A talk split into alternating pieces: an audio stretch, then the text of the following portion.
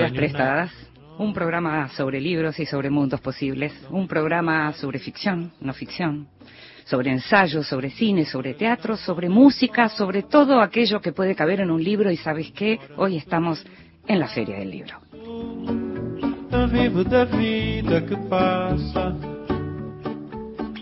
Y estamos en la Feria del Libro, hace un poco de frío, tenemos una invitada especial, que a lo mejor estuviste viendo que estuvimos anunciando esta charla, y para mí siempre es un placer contar con esta visita, con esta visita amorosa para mí.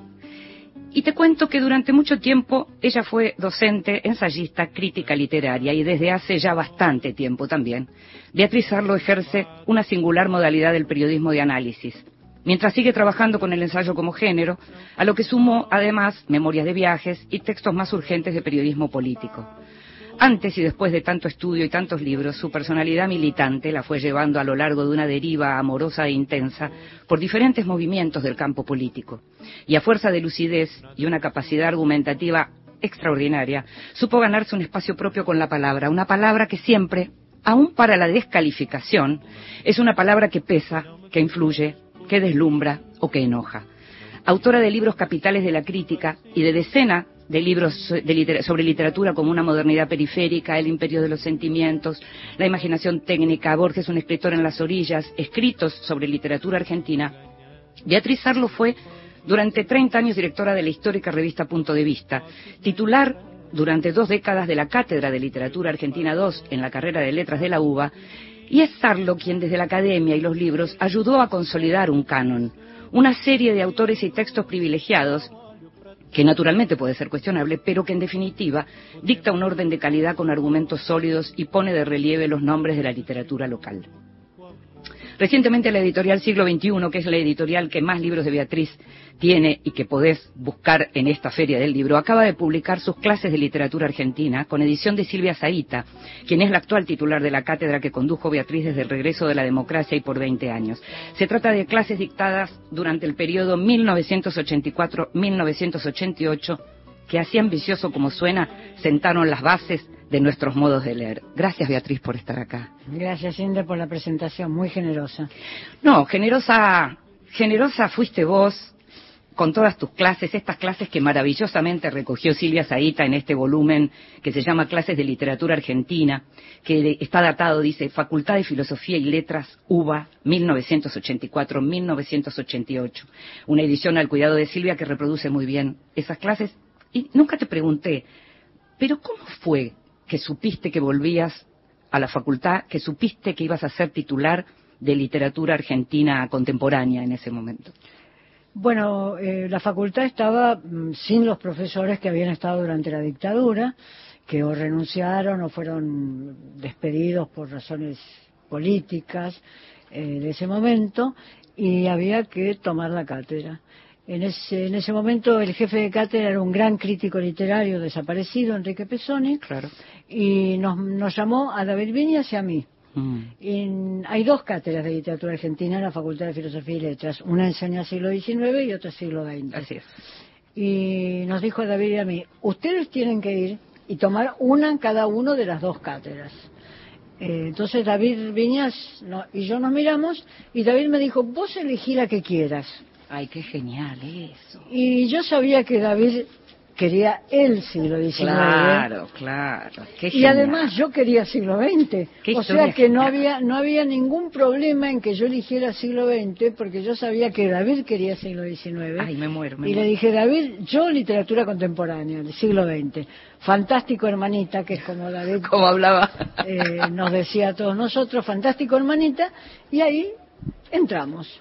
El primer día de clase yo estaba aterrada, eh, porque vos pensás que de esos grupos privados del cual vos fuiste parte, que se hacían en departamentitos de 3x4, eh, yo no había dado nunca clase ante 400 personas, o 300 que eran en ese éramos momento. Muchos, éramos muchísimas. Eh, yo estaba aterrada y Enrique Pesoni, el director del departamento, el que nos había hecho elegir quién daba qué, me acompañó hasta la puerta y me tiró adentro.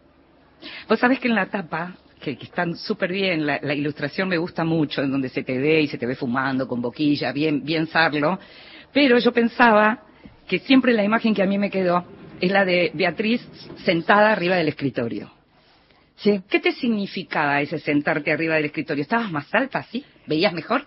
En principio que me vieran los estudiantes, dado que aquellos que no lo sepan, yo soy muy baja de estatura, entonces si yo me sentaba arriba del escritorio, yo me aseguraba que las filas número 20 y número 25 me iban a ver perfectamente bien. O sea que en principio que me vieran los estudiantes. En segundo lugar, yo no estaba acostumbrada a sentarme atrás de un escritorio. Claro. Me parecía un lugar demasiado señorial para mí. Claro, claro. Eh, por tanto, muy de pasar lista era eso, eh, claro. Sí, y muy de, o de profesor titular, que yo era, pero no me sentía. Claro. claro. Entonces, sentarme arriba del escritorio me igualaba con eh, los estudiantes. Ahora, estamos hablando de cuando llegaste y al mismo tiempo uno podría pensar que hubo un momento en que pusiste como un cierre, ¿no? ¿Por qué llegó el cierre? ¿Qué, qué es lo que te, que te cansó dar clases o qué fue? Llegué al año número 20 y yo me di cuenta de pronto al comenzar ese año, en enero, en febrero, que ese era el año número 20 en la facultad. Y yo dije- me dije a mí misma, yo nunca estuve 20 años en ningún lugar. Basta hacerlo, basta, te vas. Mm. Y entonces ahí fui, presenté mi renuncia, este, tenía una cátedra con gente que podía tomar y ser profesor titular inmediatamente. Estaba, por supuesto, Silvia Seita, que soy la profesora titular, pero estaba un muy buen escritor que es Aníbal Jarkovsky, Sí, estaba claro. Graciela Esperanza, o sea que había gente que podía tomar la cátedra. Na- no se iba a perder nada, Mm. era gente que ya sabía muchísimo literatura argentina y yo seguía con mi tradición. Mm. 20 años es todo lo que puedo aguantar en un lugar. Y durante esos 20 años, porque uno encuentra, digamos, los nombres, yo particularmente cursé con vos, con lo cual conocí eh, algunos de tus programas, ¿cómo era la, la selección de esos programas? ¿Qué te proponías reflejar vos de la literatura del siglo XX, digamos, y algo que se consiguió, porque de algún modo quedó como instalado eso al punto que algunos, como decía yo recién, para descalificarte y otros para, para seguirte, quedó instalado como el canon? Bueno, básicamente las vanguardias. Es decir, siempre estaba Borges, siempre estaba Girondo, eh, en general podía estar Cortázar, eh, no, quizás no siempre, pero, pero en casi todos los programas podía estar Cortázar, o sea, básicamente las vanguardias. ¿Qué es lo que me interesa a mí de la literatura? A mí me, interesa la literatura de experimentación. Eh, o sea que un programa uno lo arma con sus intereses. Eso por un lado, o sea que siempre el programa tiene esos escritores. Y lo otro era que yo estaba obsesionada con los temas de ciudad. O sea que si vos mirás los programas, la ciudad es una presencia casi permanente en la forma en que se buscan los textos y se produce el- la elección de esos textos para dar las clases. Silvia en el prólogo dice algo además en relación, y es, es cierto, en donde los programas y aquello que vos enseñabas en la facultad de algún modo se amalgamaba hasta terminar también con formato libro, ¿no? Sí, con mis libros. Evidentemente Exacto. era lo que yo estaba trabajando también, pensando también y escribía. Eh, aunque debo decirte que tenían que estudiar muchísimo. Eh, para dar esas clases yo estudiaba muchísimo. Recuerdo todavía el departamento donde vivía, eh, que tenía una biblioteca enfrentada a la mesa del comedor y me recuerdo yo desde las nueve de la mañana levantándome de esa mesa del comedor a la biblioteca y de la biblioteca a volver a sentarme porque yo tenía que estudiar mucho, no, es decir, yo aprendí mucha literatura argentina dando esas clases. Mm, Con libros de papel, por entonces, todo. Todo de papel, sí. No, no. Lo primero que, que apareció en mi vida de manera virtual fue cuando yo fui investigadora en el CISEA, que Mm. lo dirigía Caputo, el que fue ministro eh, de Dante. Alfonsín, Dante, Dante Caputo, Caputo. Mm. y allí cayeron las primeras computadoras. Las, las, las personas que primero aprendieron a manejarla fueron las secretarias, porque si no se iban a quedar sin trabajo. Pero yo me di cuenta que eso iba a ser fundamental en mi vida y entonces me adosé a una secretaria y le dije, vamos juntas, Y enseñame. enseñame, este, o aprendé con el señor que venía a enseñarnos. Y entonces fue en el CISEA muy temprano, con las primeras computadoras, que yo, Juan Carlos Corol, también el historiador, eh, aprendimos. Fuimos los dos primeros investigadores de este centro de investigación que aprendimos a trabajar con computadoras. Y, Eran unos artefactos que parecían la diligencia. Sí, claro, claro, claro. Pero, y, por ejemplo, vos que siempre fuiste tan curiosa y que leíste desde siempre y, y digamos, tuviste la suerte de ser como ilustrada desde chica en ese sentido, la cuestión tecnológica y la posibilidad de tener concretamente un buscador como Google, ¿Vos sentís que te, te disparó más curiosidad o que antes era más interesante, entre comillas, la curiosidad por lo que había que ir a buscar y el esfuerzo de ir a buscar?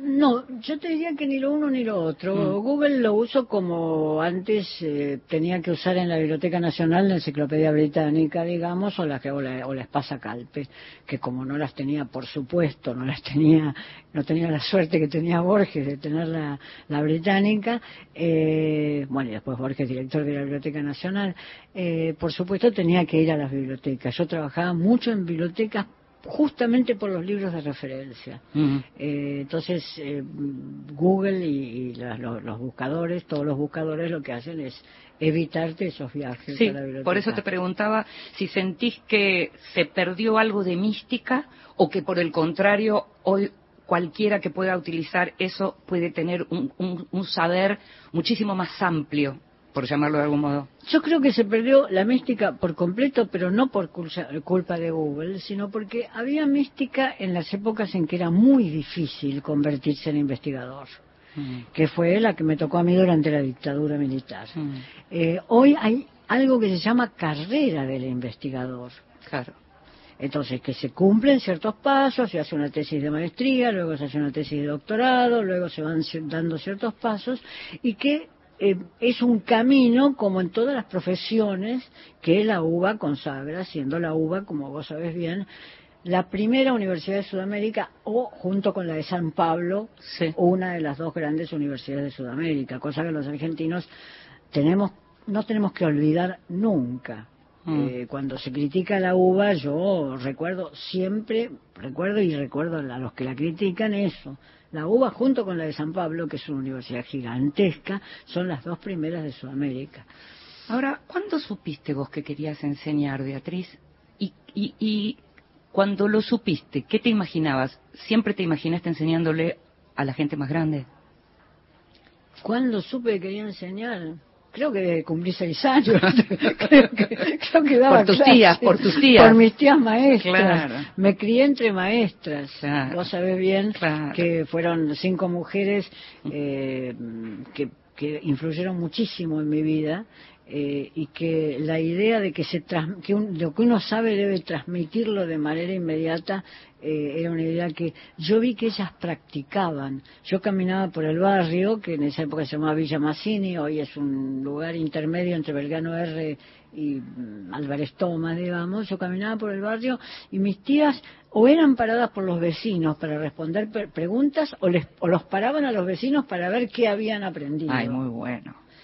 Entonces, eran, pertenecían al magisterio, eran mujeres nacidas a comienzos del siglo XX o en la última década del siglo XIX, pertenecían a un magisterio que tenía, ahí sí, una cosa mística. El, normal, el normalismo de, esos, de esas primeras dos décadas del siglo XX tenía totalmente la sensación de una misión. Mm. Yo recuerdo que cuando dabas clase, una de las cosas que a mí me, me tranquilizaba tenía que ver con el modo en que vos le respondías a los alumnos, dijeran lo que dijeran. Es decir, eh, cuando uno preguntaba o cuando uno hablaba, hay un modelo de profesor que tiende a, a la descalificación, hay un modelo de profesor que tiende a, a buscar como solidaridad en el resto para justamente dejar en, en offside al que pregunta, y hay hay distintos modelos, pero tu modelo era el de, muchas veces uno decía, preguntó una pavada, pero vos utilizaste la pregunta para llevarlo a donde vos querías. Yo creo que fue una operación consciente mía, en la cual yo me fui mm, como entrenando. Eh, yo soy muy irónica y muy agresiva. En la, vida mm, común y cotidiana soy irónica y agresiva. Eh, dije, esto no puedo hacerlo en la universidad ¿Por qué no puedo hacerlo en la universidad? Porque yo soy más que mis alumnos. Yo soy profesora, gano acá un sueldo, mi categoría está muy por encima de, ellos que son alumnos, entonces yo tengo que dominar por completo la agresividad y por supuesto tengo que dominar la ironía. Mm que es algo que practico hasta el hartazgo en mi vida cotidiana. Entonces, por eso yo recogía lo que ellos preguntaban y convertía esa pregunta, que a veces era medio chueca, que a veces incluso estaba casi errónea, convertía esa pregunta en una entrada en algo que debía ser explicado.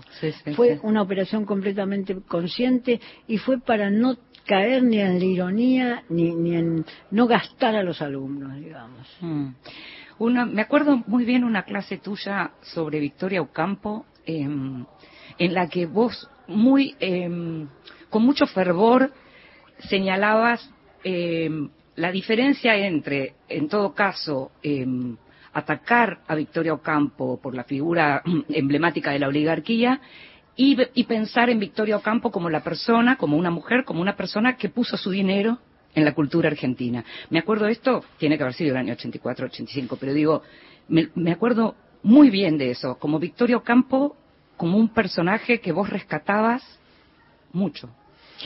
Sí, porque eligió un camino que no fue el de su clase. Uno podría decir, eligió ese camino teniendo el dinero de su clase social pero no lo eligió, pero ese camino no estaba diseñado en su clase. Victorio Campo hubiera podido pasar su vida viajando por Europa, eh, teniendo relaciones amorosas y amicales con todos los escritores que le diera la gana, porque era una mujer enormemente culta, además hablaba francés perfecto, eh, inglés también hablaba, eh, y eso hubiera podido ser su vida, es decir, una mujer de la, de la oligarquía culta Mm. No una mujer de la oligarquía bestia, de esa que mm. solamente va a ver a los modistos, sino una mujer de la oligarquía culta. Ella eligió otra cosa. Mm. En, a comienzos de la década del 30 eligió hacer una revista y que fuera una mujer la que la dirigiera, lo cual era un gesto de ruptura con todas las tradiciones paternalistas no voy a decir machistas, sino paternalistas. Eh, no era una cultura tanto machista como paternalista, con todas las tradiciones paternalistas de la literatura argentina. Quizás ella y Alfonsina Storni han sido las dos rupturas con esa tradición paternalista. Entonces eligió, eligió esa revista, eligió años después a un gran secretario de redacción que fue Pepe, Bianco. Y, después Enrique Pesoni, que es quien te llevó a vos y a Viñas a la facultad.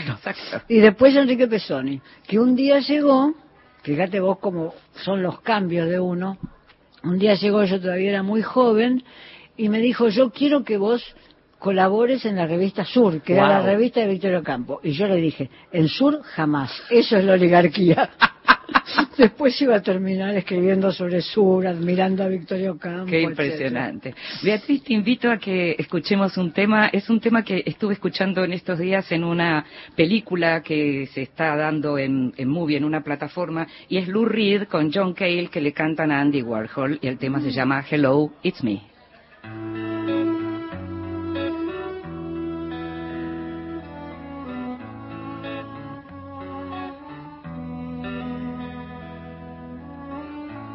Andy, it's me. Haven't seen you in a while.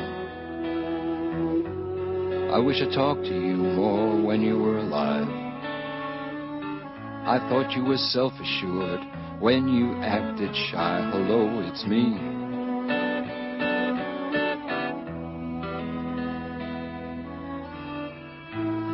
I really miss you. I really miss your mind.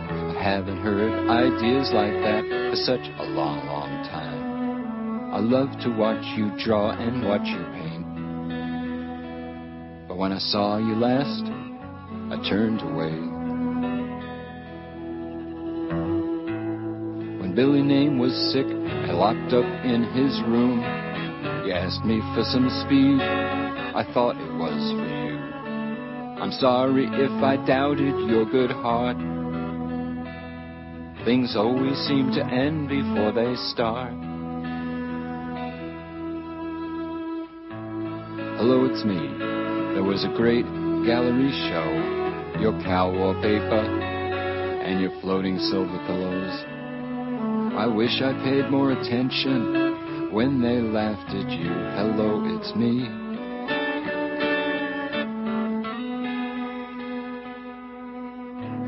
Pop goes pop artist. The headline said, Is shooting a put on? Is Warhol really dead? You get less time for stealing a car. I remember thinking as I heard my own record in a bar. They really hated you. Now all that's changed, but I have some resentments that can never be unmade. You hit me where it hurt, I didn't laugh. Your diaries are not a worthy epitaph. Well, now, Andy, I guess we've gotta go. I wish some way, somehow, you like this little show. I know this is late in coming, but it's the only way I know. Hello, it's me. Good night, Andy.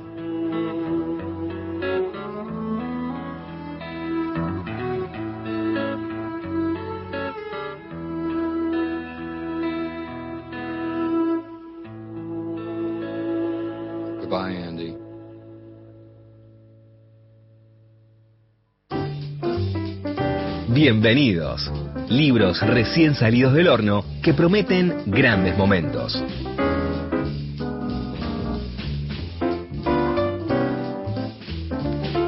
No sabes qué lindo que es hablar de libros recién salidos del horno en la Feria del Libro, porque estamos en vivo en la Feria del Libro. Es un programa distinto. A lo mejor si estás acostumbrado a escucharnos hace rato, porque esta es nuestra cuarta temporada, te resulta algo diferente, ahí va a haber algo distinto, es un sonido diferente, pero al mismo tiempo es muy estimulante para los que nos gustan los libros estar entre libros.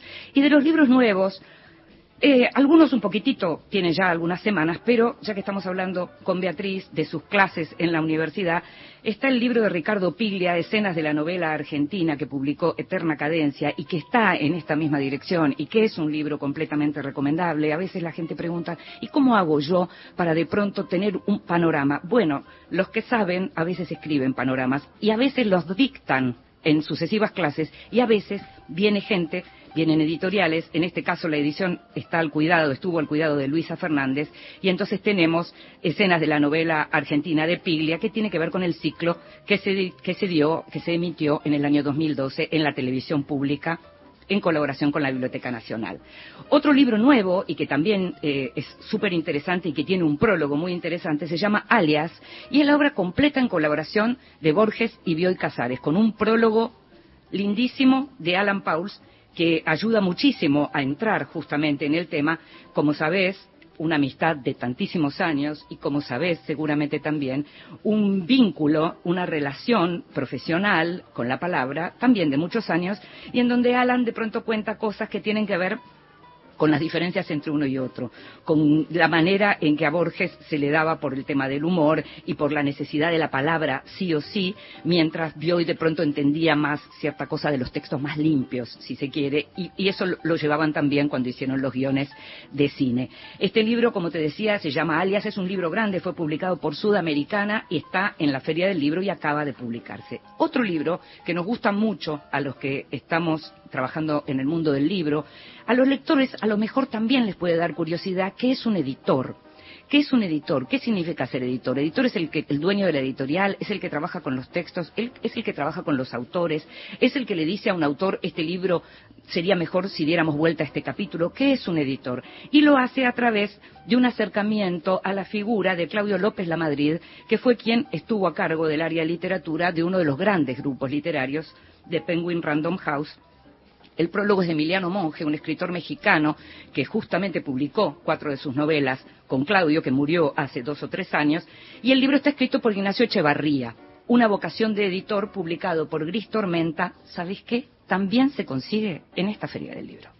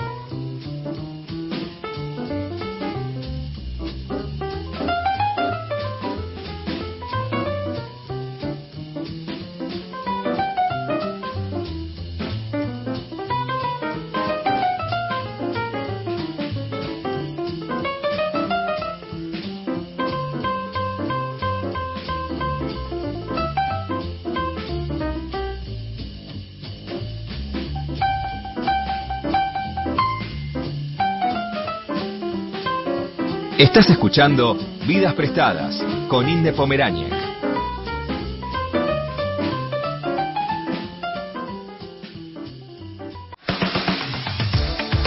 Continuamos en Vidas Prestadas.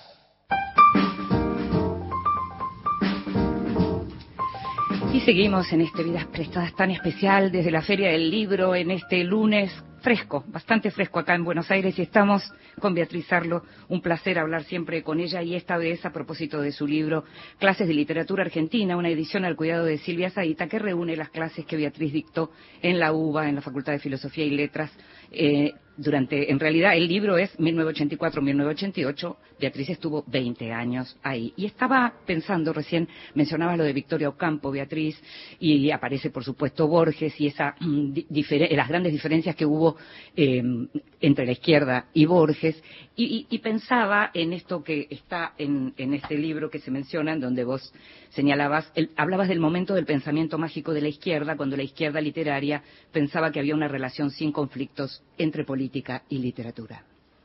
Me interesa eso. Sí, em, es, una, es un momento anterior, ese es el momento de revistas como Claridad, eh, revistas de la década del 30 y la década del 40, aunque después siguieron, esas, algunas de esas revistas siguieron, en que eh, se pensaba que lo correcto en política debía ser traducido a lo correcto en literatura. Daba resultados horribles, daba resultados espantosos, el realismo social argentino es muy malo, y escritores marxistas hicieron esfuerzos y se libraron de ello. Por ejemplo, Wernicke, que es un gran escritor hoy olvidado por completo, pero y no reeditado creo, pero Wernicke se libró de ello. Eh, pero sí, hubo un momento de un ideal de transparencia entre lo que vos pensabas sobre la realidad, la realidad y la literatura no había sino puentecitos muy breves que se recorrían de un salto. Algo que me gustó releer, porque lo escuché en su momento, pero no sé por qué había olvidado, tus elogios hacia la lectura que hizo Abelardo Castillo de Cortázar. estamos hablando de Rayuela, porque en el libro lo que aparece es cuando enseñabas Rayuela, y aparece muy marcado y, muy enfáticamente tus comentarios favorables hacia el modo en que Abelardo había leído Rayuela. Sí, porque no era fácil. Eh, para, digamos, no estaba preparado el campo crítico para Rayuela. Eh, no es que no era fácil leer Rayuela porque hubo un público que logró leerla muy rápidamente, pero no estaba preparado. Es decir, había un, después con Puig hubo un campo crítico preparado. Dentro de todo el mundo decía qué maravilla es Puig. 40 mm. años antes no lo hubiera dicho. Mm. Pero el campo crítico estaba preparado, pero no para Rayuela. Y por tanto yo creo que la revista de Belardo Castillo y los, las interpretaciones de Belardo Castillo abrieron Rayuela a ese público amplio que después fue casi de bestseller mm. que tuvo en Argentina. Pero no estaba preparado. Hoy hay campos preparados para los escritores. El campo de Piglia estaba preparado. Lo preparó el mismo Piglia. La literatura tiene que ser así, A, B, C, Z, y después escribió literatura ABCZ para preparar la literatura, para escribir la literatura cuyo campo él había preparado. Pero eso no existía en el caso de Cortázar. Eh, Cortázar no era crítico, por otra parte, o sea que lo que Cortázar podía hacer era mencionar la literatura que a él le gustaba, pero además no era un hombre muy leído en Argentina.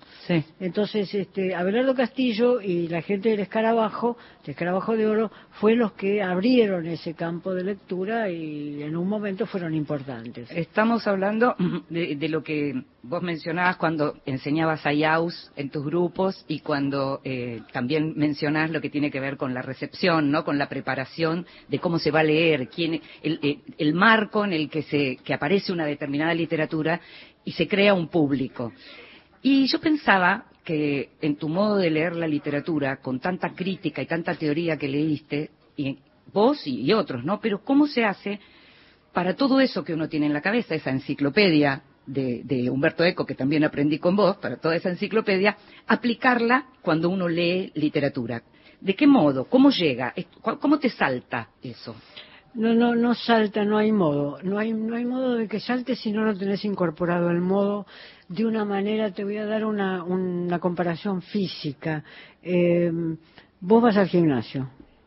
Sí. Una persona va al gimnasio y entrena en el gimnasio movimientos, movimientos en las piernas, movimientos en los brazos y en la columna vertebral, en los que fueren. Después sale a correr. En el Mm. momento en que sale a correr no está pensando cuáles fueron los movimientos que entrenó en el Sí, gimnasio. sí. Los tiene incorporados en su cuerpo. Mm. Si está pensando en los, movi- en los movimientos que hizo en el gimnasio, se va a caer al suelo seguro. Entonces, el- lo que uno sabe en teoría o lo que ha estudiado o lo que le fascina de una teoría, tiene que estar incorporado como vos tenés incorporados los movimientos de un gimnasio, Mm. cuando salís a correr o cuando haces un esfuerzo Mm. para levantar una valija. Yo levanto una valija y no me voy a torcer un brazo. A una persona que no hace gimnasio, quizás al levantar una valija muy pesada se vaya a resentir un músculo de un brazo. Mm. Entonces, pero no pensás en el esfuerzo que haces en el momento en que estás haciendo el esfuerzo.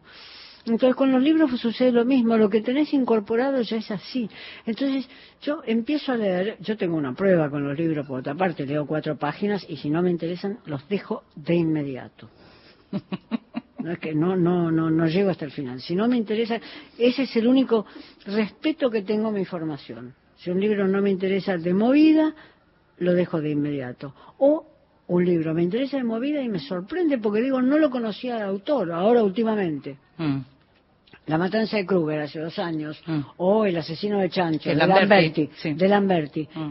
Leí cuatro páginas y dije, este tipo me interesa y estoy segura que me va a seguir interesando. Mm. Y no me equivoqué. Es decir, son cosas que tenés incorporadas. Si no fuiste al gimnasio durante 20 años, no las tenés incorporadas esas Mm. cosas. Te voy a preguntar algo que eh, seguramente te va a afectar emocionalmente, pero me interesa saberlo y tiene que ver con Sergio Cheifek, muy amigo tuyo, muy conocido mío, muy compañero mío, entramos juntos a la facultad, eh, y quien murió hace algunas semanas sorpresivamente para la mayoría, muy pocos sabían que estaba enfermo. Eh, y vos lo leíste a Sergio antes que Sergio fuera Cheifek, digamos, antes de que publicara, vos ya lo leías, y vos ya decías, acá hay un escritor. ¿Qué te hacía decir en el caso de Cheifek, acá hay un escritor? Tenía esa escritura, esa escritura se anunciaba. La que siguió hasta el final es una escritura perfecta, lisa, sin grandes gestos retóricos. Esa escritura que él tuvo hasta el final y que sin grandes gestos retóricos, pero al mismo tiempo muy compleja, esa la tenía al comienzo. En lo primero que me pasó, Mm. que, que no recuerdo si eran eh, em, una descripción de dos perros que estaban en un pastizal este, o algo por el estilo. Lo primero que me pasó, yo dije, acá hay un escritor descomunal, lo va a hacer. Son esas apuestas que uno que uno hace y como uno hace tan pocas apuestas, ha perdido poca plata, ¿eh? Cuando uno empieza a decir qué genial, qué genial, qué genial, pierde mucha plata en la apuesta. Lo con, con el caso de Chefek, yo perdí muy poco, no perdí plata. Es decir, yo estuve segura desde el comienzo. Leí cuatro páginas de Chefek y estu- estuve segura desde el comienzo. Ah, lo- lo que pasaba- Después me puede gustar más un libro de Chefek que otro, como en cualquier escritor, pero estuve segura desde el comienzo. Lo que sí pasaba, eh, me acuerdo, yo hice la reseña de lenta biografía de la primera novela, pero lo que sí pasaba en el comienzo con, con Sergio era que uno lo asociaba mucho con Saer. Y en tu caso, bueno, siendo vos, digamos, la lectora número uno de, de Saer, uno pensaba, pero Sergio se terminará siendo epígono de Saer. Y hubo un momento en donde Yo no lo asocié desde, desde el comienzo. A mí no me quedó asociado desde el comienzo. Yo veía ahí otro escritor, eh,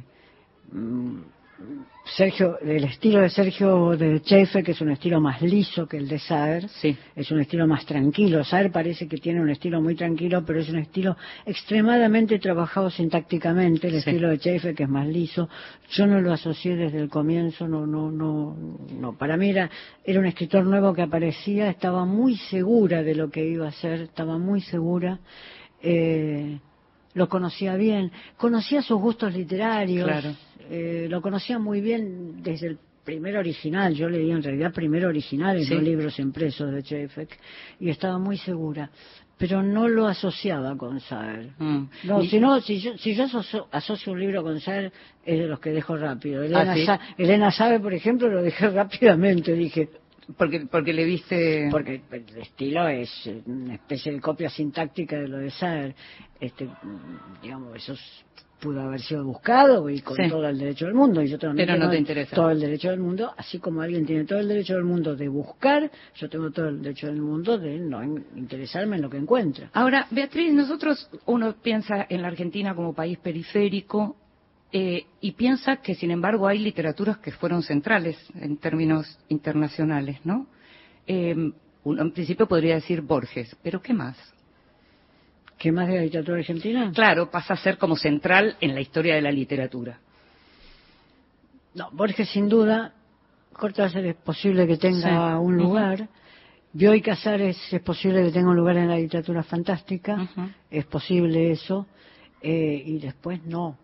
Después grandes escritores, grandes ensayistas como Martínez Estrada, son ensayistas que están afincados en Argentina y Claro, en Latinoamérica claro. y no van a salir de ahí. Claro. Eso depende también mucho de la perspectiva muy europea de la crítica literaria y de las editoriales europeas. No tanto de las editoriales ahora que publican prácticamente cualquier cosa que esté escrito en guaraní o en eh, quechua o en castellano, digamos, sino en un momento anterior Sí. donde desconfiaban mucho de los libros que vinieran de América Latina. Eh, y por otra parte hay una proliferación literaria desconocida. Mm. Es decir, lo- se, se publican muchísimas más ficciones, para hablar solo de ficción, se publican muchísimos más libros de ficción de los que se publicaron en la década del 50, por Sí, ejemplo. sí. O sea que hay una oferta del mercado muy amplia. Mm. ¿Te gusta César Aira? Es un escritor de una enorme destreza. Mm. Ahí es donde uno dice, no es mi escritor, Es un escritor de una enorme destreza. Es imposible no leer un libro de Aira y percibir la enorme destreza y la enorme capacidad inventiva que tiene. Ahora, no es mi escritor, eso es, o- es- que es otra cosa.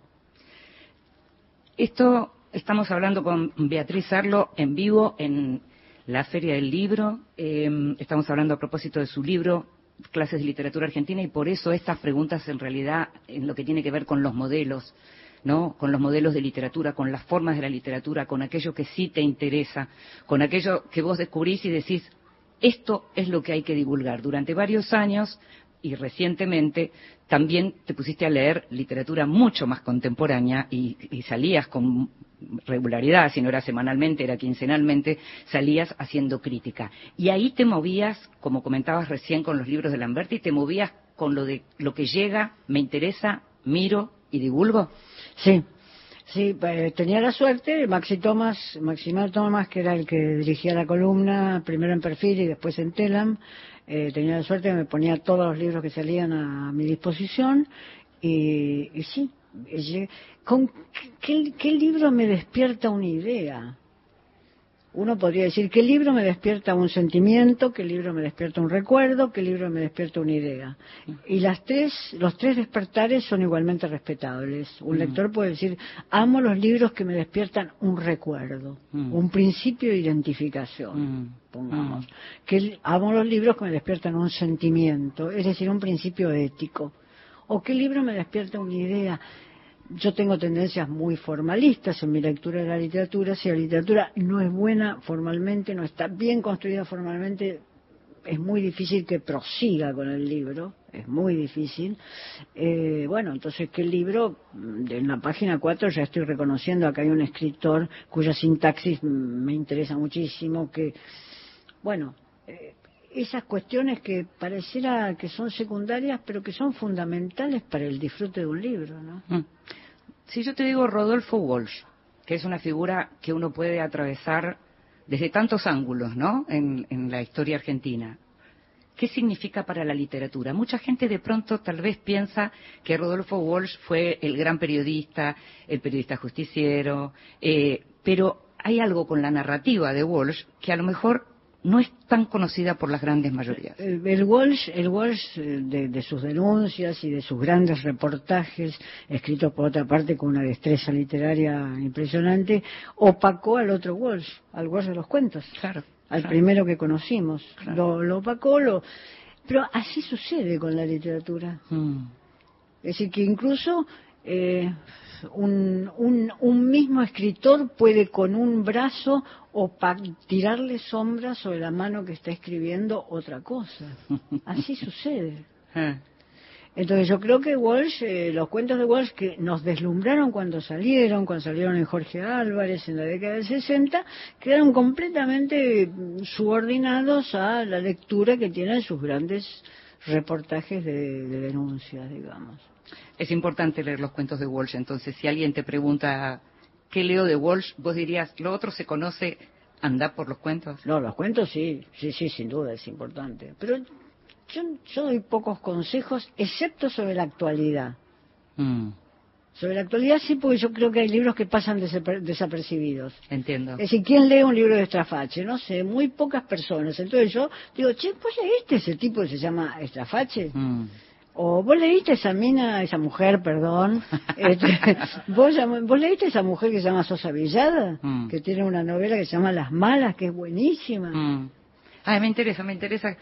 eh, que, bueno, o sea, puedo imaginar por qué encontraste algo diferente en las malas, pero me interesa que me hables de la novela de Camila. Tiene algo, tiene algo de barroquismo. Sí, claro. Tiene una, tiene una insistencia barroca sobre un tema que uno podría decir es un tema muy pequeño, casi podría dar por una novela, y ella hace una novela, no una novela de 60 páginas como se usa llamar novelas ahora, algunas cosas, sino una novela de tamaño novela, digamos, y tiene una insistencia barroca con ese, con ese submundo de, de mujeres, de prostitución, de robo, etcétera, tiene una insistencia barroca. Y eso es muy interesante. Es decir, to- tomar un mundo que parece muy primitivo y darle una insistencia barroca. ¿Cómo llegaste a las malas?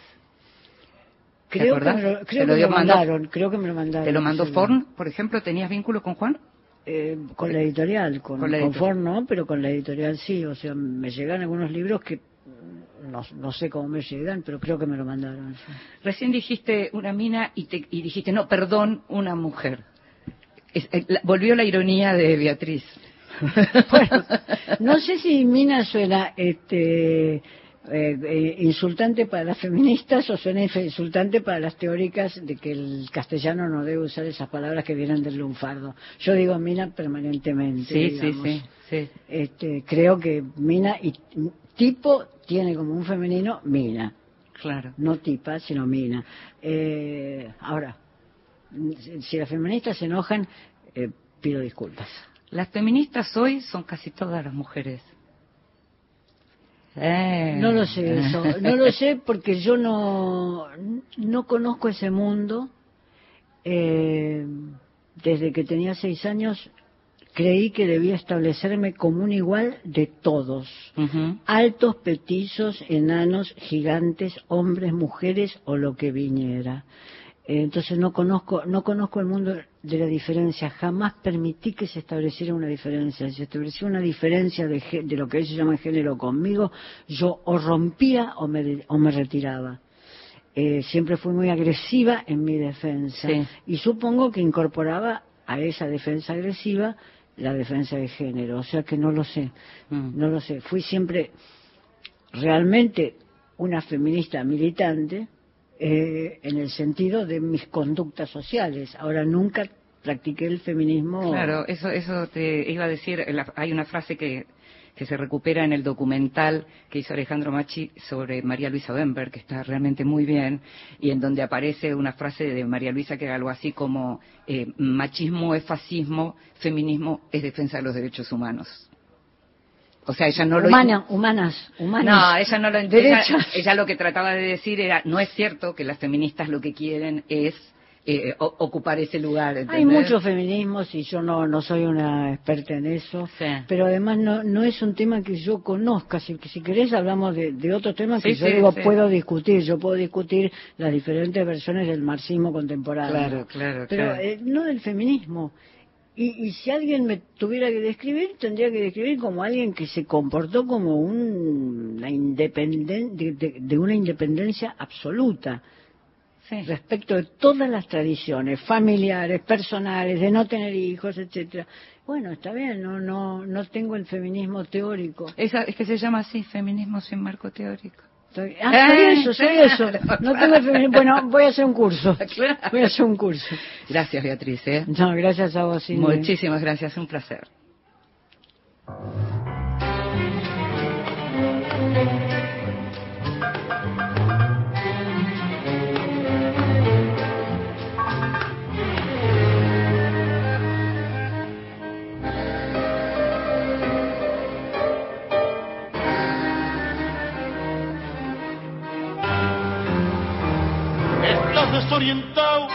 Y no sabes qué trole hay que tomar para seguir. Y en ese desencuentro con la fe, quieres cruzar el mar y no poder. La araña que salvaste te picó, ¿qué vas a hacer? Y el hombre que ayudaste te hizo mal, es dale que va. Y todo el carnaval gritando pisoteo la mano fraternal que Dios te dio. Que desencuentro, si hasta Dios está lejano, sangrarás por dentro. Todo es cuento, todo es. En un corso a contramano, un trampeo a Jesús. No te fíes ni de tu hermano, se te cuelgan de la cruz.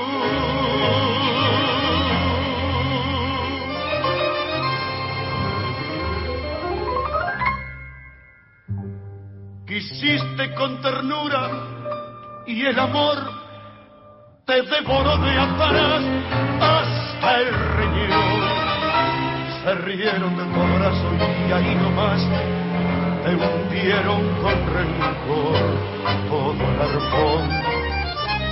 Amargo desencuentro porque ves que es al revés. Creíste en la honradez y en la moral, qué estupidez. Por eso en tu total fracaso de vivir, ni el tiro del final te va a salir.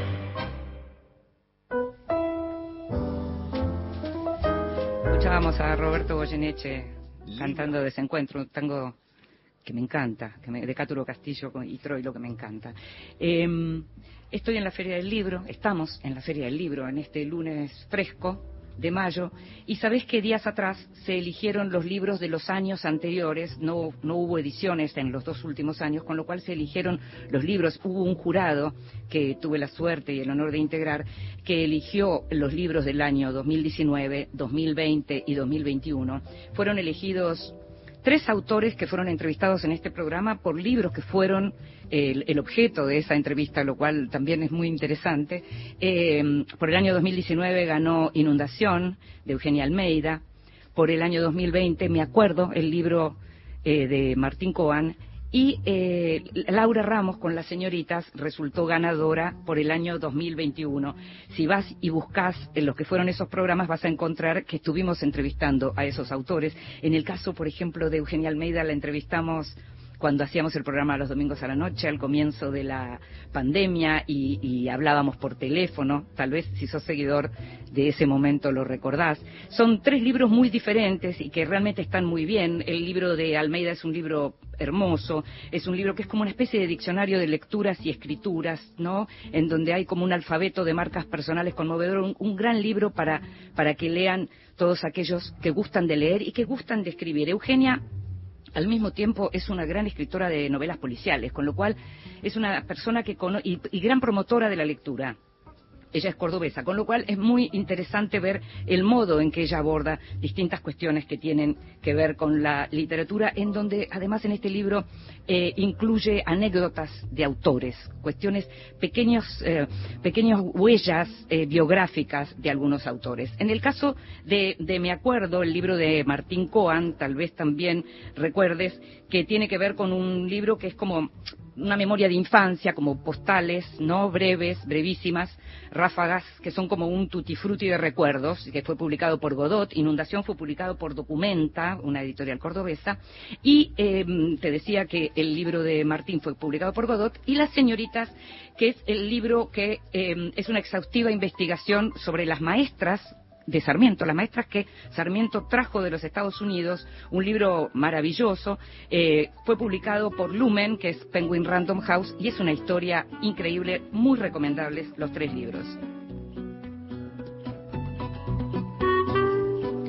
Y nos estamos yendo. Sabes que podés escuchar este programa a partir de ahora, en un ratito lo vas a poder escuchar en la página de la radio o en tu plataforma de podcast favorita. Vamos a estar el lunes que viene también en la Feria del Libro saliendo en vivo. Eh, estuvo en la producción, como siempre, consiguiendo todo y mucho más Gustavo Kogan. Me llamo Inde Pomeraniec. Nos estamos escuchando. Chao.